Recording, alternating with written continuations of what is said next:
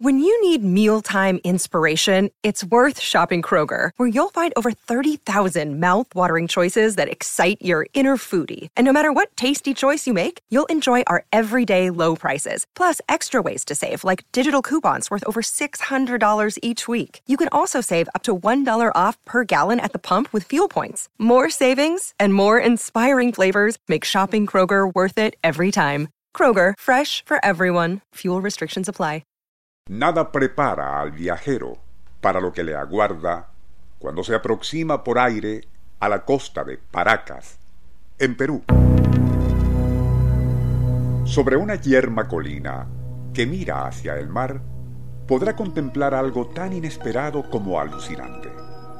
Se trata de una inmensa figura horadada allí desde tiempos muy remotos y parece la representación de un gran candelabro o tridente e incluso podría ser la estilización de un árbol. Con 180 metros de largo y 74 de ancho, es evidente que el paso de siglos o quizás milenios no ha alterado la turbadora nitidez de su diseño o incógnita de su significado. Nuestro insólito universo. Cinco minutos recorriendo nuestro mundo sorprendente.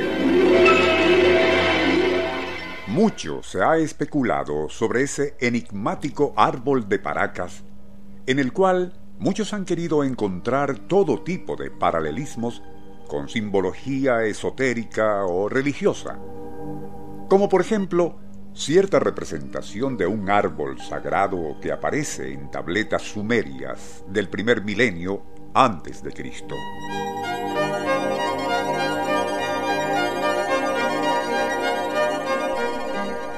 Por su parte, Juan Rivera Tossi, en su libro El Enigma de Paracas, cita lo dicho por el esotérico francés Robert Charroux en el sentido de que sus aparentes ramas o brazos, si se quiere, estarían orientados hacia la mágica planicie de Nazca con sus insólitas figuras zoomorfas, visibles únicamente desde muy alto. Tossi, por su parte, rechaza lo anterior, insistiendo que más bien apuntan a la recóndita ciudadela de Machu Picchu.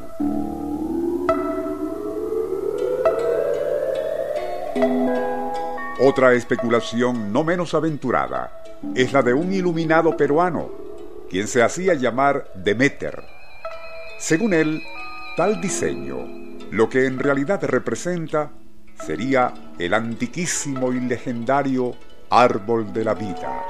¿Por qué fue trazado ese presunto árbol de la vida en un sitio tan remoto y árido donde rara vez llueve y jamás florece vegetación de ningún tipo?